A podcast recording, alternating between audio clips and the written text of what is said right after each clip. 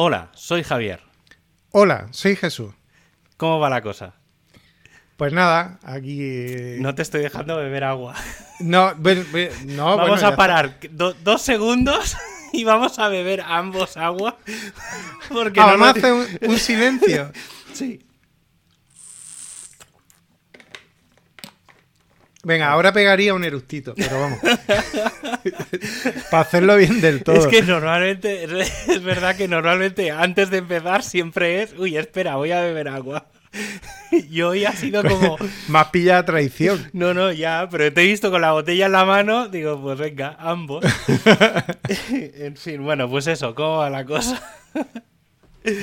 Bueno, pues ahí, ahí vamos, que, eh, que como te comentaba antes, estaba viendo un, un tuit que me ha hecho mucha gracia de, de- de una de una individua verificada en Twitter que ¿Abogada? abogada que sí en protección de datos y estos temas que ha dicho una tontería como la copa de un pino y, y que me y que me he quedado alucinando o sea pero es que y, y- se me ha ocurrido digo digo es curioso eh, cómo la gente utiliza eh, el concepto de superioridad moral Hmm, Bueno, mira, eso hoy, hoy estaba. mm, Hoy han aprobado la ley esta de los trans y tal. Y obviamente, pues está la, la Irene Montero, como, como siempre está con el Les, Ministres y toda la bandanca Oh, esta. Y hay, no no hay me mucho- metas ahí No, no, sim- simplemente es que me ha hecho gracia porque.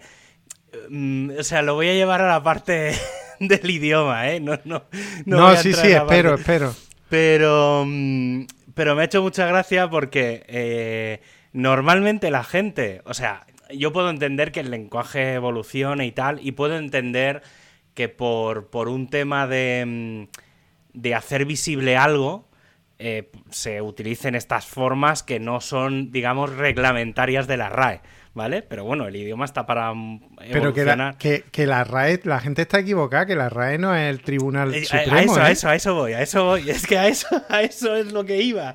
Que claro, que todo el mundo es en plan, oh, y es que, claro, sobre todo el resto de políticos. Además, los políticos que son los primeros que dicen, eh, em, no, ahora no, eh, la- los profesores y las profesoras. Los señora, señores, se- señores ministros y señoras ministras. A ver si es que no hace falta. O sea, vosotros mismos sois los primeros que ya estáis dándole patadas a, a lo que gramaticalmente se supone que es correcto, ¿vale? Que sería utilizar el, el yo qué sé, los ministros en vez de empezar a hacer cosas raras. Puedo entender el otro extremo que es precisamente en el para, para dar visibilidad a, pues al tema trans, LGTBI y demás, eh, pues que se utilice el les, ¿vale? Como una cosa simplemente, ya no digo para molestar, sino para que te suene raro y, y- te, no sé, te despierte algo, ¿vale? Pero es que lo que más gracia me hace de todo, ¿vale? Y independientemente de esto, es que normalmente, y hoy lo, lo- lo veía en unos tweets y tal, y, y lo he retransmitido yo también con un tweet parecido, es que la gente que más se queja de, de todo esto, de les, ministres y tal, son los que, los que dicen Aigan eh, y cosas ¿Sabes? Es que es claro, es como, a ver, empecemos a escribir, eh, en- yo qué sé, o sea, había con H y con B, ¿vale? Entonces, empecemos a escribir bien y entonces con esa superioridad moral puedes decir que el les es gramaticalmente incorrecto dentro de los estándares que son. Ay. Pero es que me ha hecho mucha gracia porque, claro, es que es, la, es como la comidilla de, de estos días. Pero no sé, tío, es que de verdad que es para darle una patada en la boca a todos. Además, es, Yo- que, lo- es que son además los que más meten la gamba son los políticos, que es lo que más, es lo que más gracia me hace de todo. Sí, En yo es que, bueno, yo he perdido la fe en la humanidad. Básicamente, esta pandemia me ha servido para, para saber, o sea, para confirmar que el ser humano merece una extinción ya. Por supuesto. O sea, pero, pero la merece, mm, pero mucho. O sea, si ha habido un momento de la historia en el que merece una extinción es ahora. Y precisamente porque se supone que habíamos evolucionado. Y, y ahora es cuando más la merece. Mírate una peli en Netflix eh, francesa, Oxygen, Eh, ya está, no digo nada más. Vale. Porque es que cualquier Bueno, no tengo que Netflix, pero lo buscaré. Eh, bueno, es, es, es, es muy parecida a... Es que da igual, no voy a decir nada. Es que se hace como un poco pesada, ¿eh? O sea, no es... Yo me la escuché, bueno, me la vi ayer en, en francés, subtitulada en castellano. Cojones. Sí, no, no. me- uy, ya, tío, me estoy volviendo. O sea, el concepto de versión original lo estoy llevando a unos extremos desde el año pasado. Que no Unos te dé por el cine coreano. No, es, eh, ahí ya no llego tanto. Por ejemplo, el manga y tal lo veo en, en castellano directamente. Menos Pero, pero, por ejemplo, hay una serie, creo que es Biohackers, que salió el verano pasado y que ahora creo que sale una nueva temporada, que es alemana, y me la escuché en alemán. Subtitulada, en este caso, no sé si la... Creo que las... Es que cuando es... O sea, en inglés los veo subtitulado en inglés. Y en castellano las veo en castellano, o sea, las escucho en castellano sin subtítulos. Pero cuando es un idioma europeo, intento escucharla en el idioma original. No, miento. Vi una peli en ruso, una serie en ruso muy Madre molona mía. el año pasado, el verano pasado. Es que ya te digo que. Entonces depende de cómo las veo subtituladas en castellano en. Ah, pero sí. Porque hay muchas palabras que se pillan. Entonces, por ejemplo, ayer en, en francés, pues más o menos. Bueno, se francés, entiende. otra cosa. Entonces, pero estaba bien, sí, sí. Está, a ver, ya digo, es como un poco lenta y tal, y tienes que esperarte como al final para entender de qué va. Pero, pero va un poco relacionado en esto que estabas diciendo ahora. Que me ha venido un poco el tema de que nos tenemos que extinguir. Pues, La merecida, la merecida extinción que. bueno, mereci- al fi- yo creo que vendrá de forma natural. Solo Hombre, con el claro, tema eso del- que no, eso que no te tema quepa del la menor duda. calentamiento global y tal, cuando empiecen a salir los virus de turno de, de la Antártida y de demás, ya está. Ya Tú no- estás ya- empeñado en meterme en jardines, de verdad. ¿Por qué? Con el tema del calentamiento global, no me calientes tampoco. Te recuerdo que soy geólogo, ya, ya, bueno. A que, ver, que pero he sí, estudiado paleoclimatología. algo que, algo que no podemos negar es que se están descongelando mucho hielo de los polos. Ya, sí, lo que Y sí ahí, puede... ahí hay virus y mierdas raras. Eh, sí, no, yo ya está. no, o sea, no no, sé ni lo voy a, no- voy a entrar en más cosas. En no si sé ni lo que frío. No, No, o sé ni lo que hay, pero vamos, que el, el tema, el tema. Mira, hablando de superioridad moral, eh, eh, el creernos que, el creernos que podemos, que podemos eh, cambiar las condiciones del planeta saltándonos Ah, bueno, según qué, qué, qué cosas y obviando según qué cosas, que son las que me hacen a mí, que no es que sea un negacionista, eh, ojo, cuidado, que enseguida se me tira la gente, ah, es que eres un negacionista. No, no, no. Es que soy consciente de la mierda que somos. Entonces, como soy consciente de la mierda que somos, mm, no me señales con el dedo porque pongo el aire acondicionado en mi casa. Ah, Eh, ¿Sabes? Cuando, eh, cuando un gobierno entero mm, permite quemar ca- carbón, ese gobierno que te señala Totalmente de acuerdo. no cierra, o sea, coge y abre centrales. En fin, ya lo hablamos, creo que lo hablamos, no sé si la semana pasada o la otra, cuando dije lo de que habría que separar, o sea, que creo que es la solución, sigo pensando, ¿eh? desde hace muchos años, que hay que separar el coste de la electricidad y de todo, es decir, el coste de la factura que llega al cliente final, si un cliente final contrata una empresa que solo genera electricidad vía renovable, esa persona debería de pagar una factura completamente diferente de, un- de las que tienen empre o sea, de las que tienen cosas que contaminan mucho. O sea, sobre todo que vamos a reducirlo a que emiten CO2, llámese gas, o sea, generación de gas y generación de carbón. El resto lo puedo, puedo- podemos entrar como la otra vez con el tema de las nucleares y tal, pero sobre todo en cosas que realmente sí que afectan. Entonces, no sé, o sea, es que, tío, o sea, ¿por qué? Porque de golpe, o sea, en un año, todo el mundo pasaría a solo tener eh, empresas de electricidad renovables. Y entonces se acabaría todo el problema. pero tú todo- sabes que con las renovables no vamos a ninguna parte Ya, todavía, ¿no? sí, pero sí, o sea, que hace falta alguna central nuclear. sí, pero sí que lo que no hay es que centra- cerrar centrales nucleares y sí de carbón. A eso, a eso es lo que voy, a, sí, a eso es lo que te digo. O sea, yo no te digo. O sea, yo sé que mantener una central de carbón es, es caro, es decir, hay que mantenerlas encendidas. Por, esto lo sé porque las, eh, las tres torres que hay en Barcelona eran una central térmica. Bueno, es. Bueno, era. Ahora ya sí que es era. em, y durante muchos años estuvo en mínimos, estando en el puñetero centro del área metropolitana de Barcelona. Joder, qué bien, qué alegría. Sí, sí, o sea, yo estaba, yo estuve, lo que pasa es que claro, era una central em, que estaba, eh, eso, que, que, la tenían en mínimos, pero porque era más caro, o sea, si tenían que encenderla, sobre todo en Navidad, era más caro encenderla desde cero que mantenerla todo el año eh, con un poco de, ¿sabes? Con carbón calentito ahí. ¿Vale? Entonces, sí. Y sí, tío. Entonces, a ver, yo no te digo. Yo no te digo que. O sea, el, el tema aquí es controlar que, que, que realmente solo se eh, queme carbón o, o, gas cuando realmente haga falta. Que entiendo que es en general es en, en invierno. En verano es más fácil generar, eh, sobre todo con electricidad solar, y más, o sea, esto obviamente tendría que ir acompañado de, antes de hacer este cambio, en inver, inversión estatal, en, en, en, por ejemplo, lo que está haciendo alguna empresa que es que te permitan poner placas, o sea, que te ponen ellos las placas solares y puedes, eh, el excedente de, de energía pues lo metes dentro de la red eléctrica, o sea, ese tipo de cosas, intentar dar ese paso a sabiendas de dentro de dos años nos quedamos sin centrales térmicas. Hay que conseguir la misma cantidad de energía en los próximos dos años.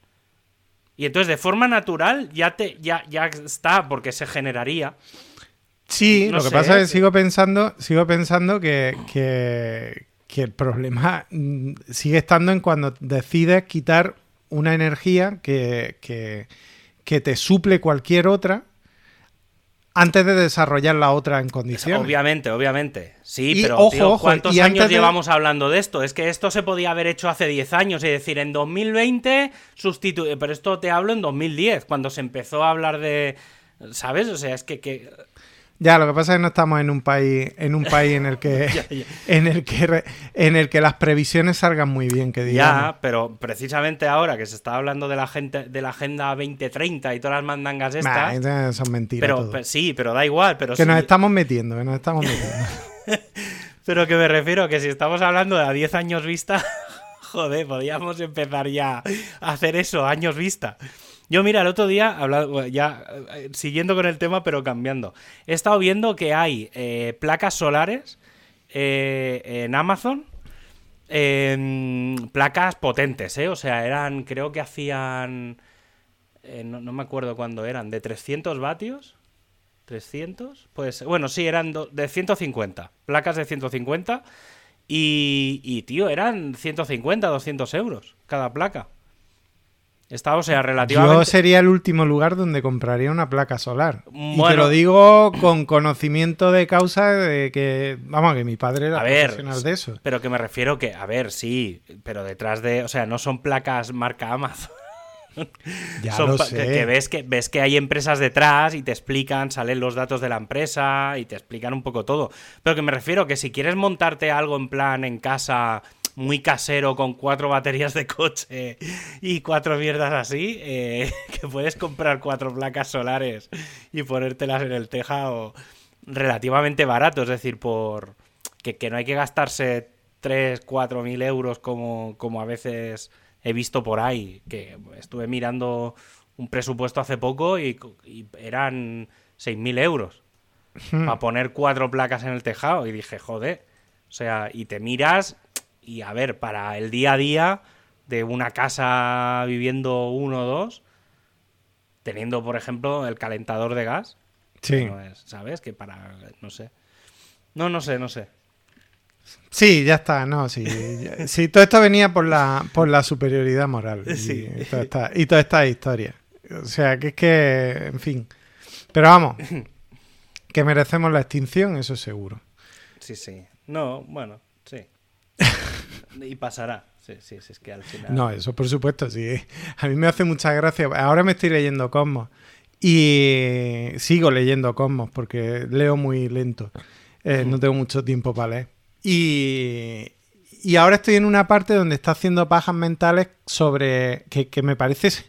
Me parece muy, muy gracioso porque a ojos de hoy, del siglo, de, o sea, de la segunda década del siglo XXI, eh, me, resulta, bueno, segunda, ya sería la tercera. Eh, la tercera década. Sí, sí. Me resulta súper inocente el capítulo ese de, en el que hace elucubraciones sobre si estamos solos en el universo o no, y eh, si vinieran que... que, que mm, que, o sea, ¿cómo, ¿cómo sería el contacto? Si sería un contacto hostil o si vendrían y nos llenarían de, del maná de la ciencia y de la, y de la sabiduría de otra civilización. Digo, mira, con que sean iguales que nosotros, espero que estemos solos en el universo. O sea, lo deseo mucho. Porque es que a poco que sean un pelín peor que nosotros, estamos perdidos. O sea, que es que... En fin. A ver, pues yo, si quieres que te diga, puestos a pensar, si, realmente viniera alguien, en plan un ovni, en plan una nave espacial, ¿sabes? O sea, si tuvieran esa tecnología... Mm, a ver, yo creo que... No sé hasta... O sea, puede, puede ser... O sea, tengo dos opciones en la cabeza. Una es... que, que, sería un poco lo que nos pasa a nosotros, ¿eh? O sea, yo creo que sería lo que nos pasaría un poco a nosotros, una de las opciones, que es se les ha jodido el planeta. tipo. Tipo. Asgard, ¿es? Como, como sí, Asgard. ¿Vale? O sea, se les ha jodido el planeta y entonces tienen que salir de ahí por necesidad. Y entonces, claro, puede ser que vengan a buenas o a malas por necesidad, porque obviamente necesitan invadir un planeta en el que estén. Eh, o sea, en el que tengan que estar, porque es que no les queda otra, y, ¿vale? Y, yo creo que incluso en ese caso llegarían de casualidad, no, no creo que... Bueno, de casualidad, es que a mí lo que me tranquiliza es la probabilidad de que puedan dar con nosotros, porque para empezar, la estrella más cercana está como a 600 años luz, o sea, hay que ir a la velocidad de la luz durante 600 años, o sea, tendría, bueno, no sé si eran 600, no recuerdo, estoy diciendo una cifra a lo loco, pero es del estilo. Eh, o sea, tendrían que haber salido cuando vivía eh, Johannes Kepler de allí diciendo, ay, mira la bola aquella azul y llegar hasta aquí y primero y acertar y no distraerte viendo un planeta que tiene anillos, otro que es azul, otro que es un trozo de hielo con un océano dentro, en fin. Eh, entonces, una vez que llega aquí, si no te la has pegado contra algo, que es difícil porque eh, el, universo está especialmente vacío, eh, ahora llega aquí y te encuentras lo que te encuentras, el percal que hay aquí. Entonces, yo qué sé, yo no, no, termino, no termino de verlo. O sea, a mí me, el libro me está tranquilizando mucho en ese sentido, de que hay pocas probabilidades, pocas probabilidades de que, de que aquí llegue algo. Y si llega, va a llegar la nave muerta. O sea, con todo el mundo muerto. Bueno, no lo sé. Claro, es que depende de depende hasta qué punto tecnológicamente hablando sean avanzados. Por eso son capaces de hacer cosas que a nosotros no se nos ocurren. eso sí, también. Eh, Por a lo eh, mejor si no necesitan oxígeno y necesitan un gas que consumen súper poco, a lo mejor pueden estar viajando durante mil años por el espacio sin casi nada. Claro, ¿no? Y si son. Y, si es una civilización que son súper longevos, pues igual llegan aquí con más años que Matusalén y, y, nos, y, nos invaden. Y ríete tú del coronavirus, le vamos a tener hasta cariño. O sea, que es que. Yo qué sé. Eh, yo lo que veo es que, en fin, que me hace mucha gracia lo de la superioridad moral. Todo esto venía porque, porque, porque el tuit era de una, de una, de, una señora que, se le ha ocurrido decir que todo el que lleva em, eh, mascarilla. por, el, por la calle está alienado y, o sea, dice, estoy sorprendidísima del hecho de que prácticamente nadie se haya quitado la mascarilla en exteriores. Es un caso de condicionamiento colectivo y de superioridad moral basada en información incorrecta, digno de estudio. Mm, ¿Perdón? Bueno, las respuestas son a cada cual más buena. O sea, eh, la gente le da hostia hasta en el carnet de identidad. Porque claro, mm, dice, a ver, bueno, mira, hoy, hoy decía el, hoy o ayer, no, no sé decía el Chimo Puig, el de Valencia, que mm, él, digamos, lo que pensaba o recomendaba era que, que te lo quites en medio del monte o que te lo quites en la playa. Que Pero ahí- eso es sentido común. a, a- a eso voy, pero que, por ejemplo, él lo que venía a decir es, incluso mucha gente, ¿eh? muchos periodistas, esto en la tele, es sobre todo teniendo en cuenta mucho el centralismo y que los medios están en grandes ciudades, claro, lo que pasa en las grandes ciudades es que ahí hay mucha gente. Entonces, claro, ahí tiene mucho sentido no quitarse la mascarilla. Teniendo en cuenta eso, sobre todo si no estás vacunado, viendo un poco lo que ha pasado en Mallorca, no sé si empiezas a. ¿Tú a ver- crees? Claro, es que si empiezas a ver un poco todo lo que está pasando, pues el contexto te dice eso. Que me digas en un pueblo, yo por ejemplo, ahora estos días salgo a la puerta de la, ca- de, de la calle, que me voy a encontrar con los vecinos de siempre y que incluso cuando salgo sin mascarilla mantengo cierta distancia, ¿vale? Aún estando más o menos todos los del barrio vacunados, con mínimo una, es decir, prácticamente todos los que estamos por aquí, pero claro, empieza a haber niños. ¿Vale? Sí. Entonces, claro, yo desde este fin de semana he tenido crío viendo peli en casa. Pues claro, a ver, yo esto lo hago porque, bueno, tengo la primera vacuna, estoy ahí, ahí. Entonces, bueno, ¿sabes? Es, voy con cuidado, intento no, no, me, no me puse allí en, en el sofá con ellos, me puse un poco lejos, ¿sabes? No, ¿sabes? No sé.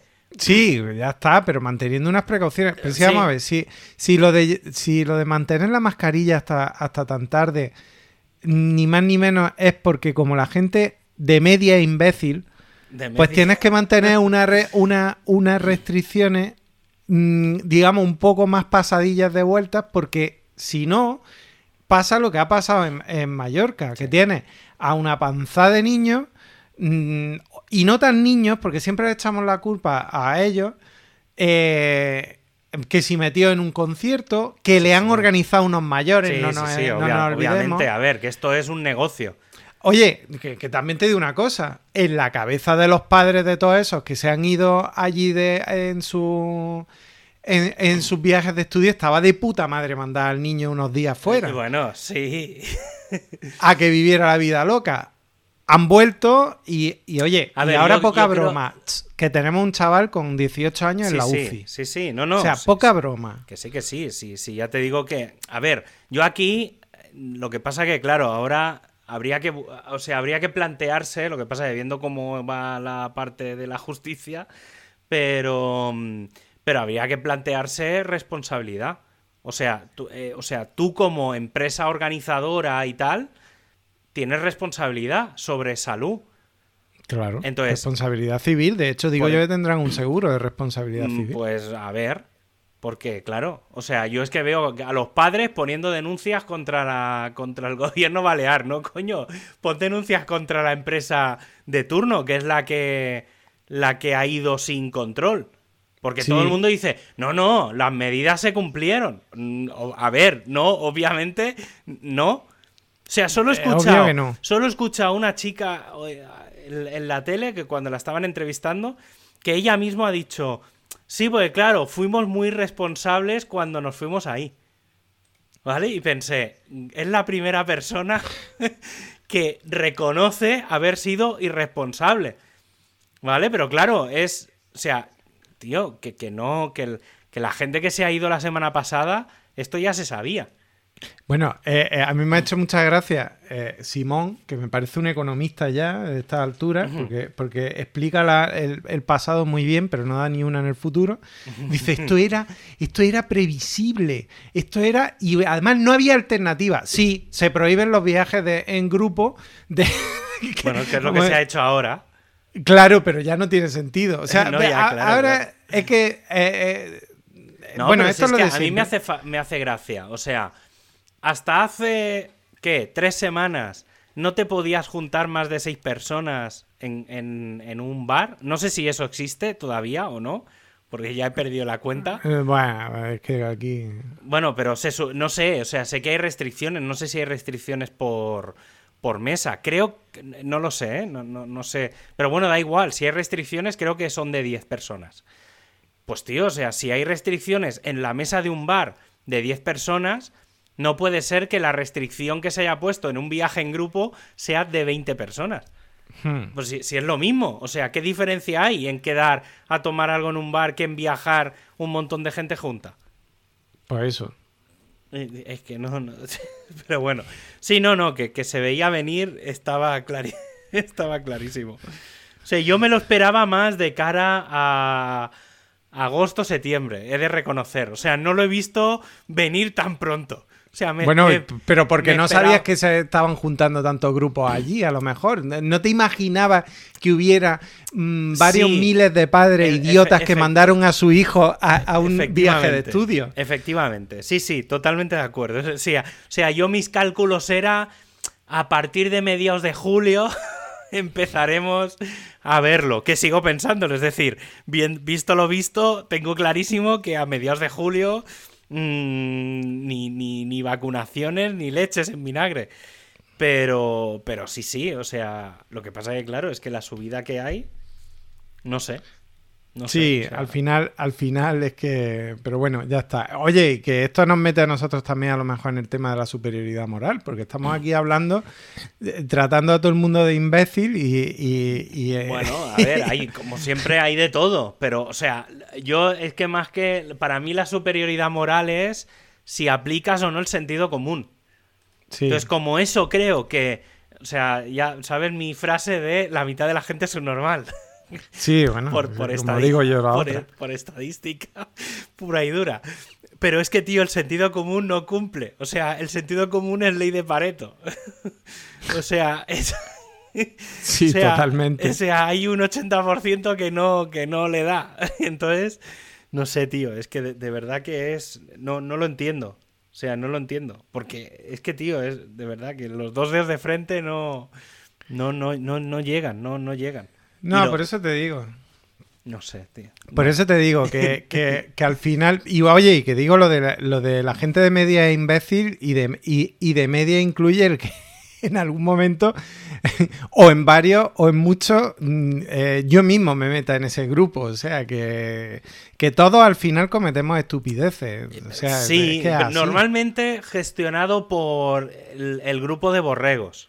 Sí, es que el grupo es muy malo. la- el, eh, el grupo invita a perder la- la- el criterio. Por eso, que normalmente cuando estás solo en casa y tal, no sueles hacer tantas idas de olla. O sea, sueles intentar aplicar el sentido común, a menos que seas imbécil perdido. Pero bueno, eso ya es patológico. Sí, Pero, bueno. pero sí que es verdad que cuando estás en grupo, están los, los, los there en inglés, ese ahora me sale como, el, los, como los retos, que, Sí. que el, grupo te, te genera el reto. El no hay cojones, no hay huevos. Sí, el no hay huevos. Sí, sí, efectivamente. Entonces, claro, eso genera el- una pérdida completa del sentido común. O sea, en el momento en el que hay alguien que es "Ah, no hay huevos o, Sí. eh, o, se- o alguien intenta poner un poco de sentido común, el resto obviamente por llevar la contraria. Sí, sí, tío. No, es que no, no. No puede ser, no puede ser. Bueno, pero ¿qué le vamos a hacer? Esto es, al final es una, es una lucha, es una lucha continua. No digo, no digo que ahora, que, o sea, que ha habido siempre épocas em, donde la imbecilidad ha podido eh, subir o bajar. Pero Sí. no sé, me da la sensación de que ahora cuanta más información tenemos Bueno. y cuanto más sabemos, más imbéciles somos. Sí, pero es que yo creo que eso va a otro lado, que es que en realidad el... O sea, sabemos que hay mucha información por ahí, pero en realidad dejamos de aprender cosas. Por ejemplo, el... la gente se está desorientando más ahora que hace 10 años. Sí. ¿Por qué? Porque antes, o sea, hay gente que no sabe leer un mapa. Cosa que yo sé leer un mapa. ¿Vale? O sea, puedo luego perderme. ¿Vale? Porque sí, sí. me haya pasado una carretera donde no tocaba. Pero antes, yo, yo sé ir por la carretera sin GPS. Yo sabría ir de Barcelona a Granada sin GPS Claro. mirándome un mapa antes de salir y llevando un mapa al lado y siguiendo, sabiendo leer las señales de tráfico. ¿Vale? Y más o menos teniendo una idea de en tal ciudad tengo que coger un desvío. ¿Vale? Entonces, teniendo apuntadas cuatro autovías. Toma, Moreno.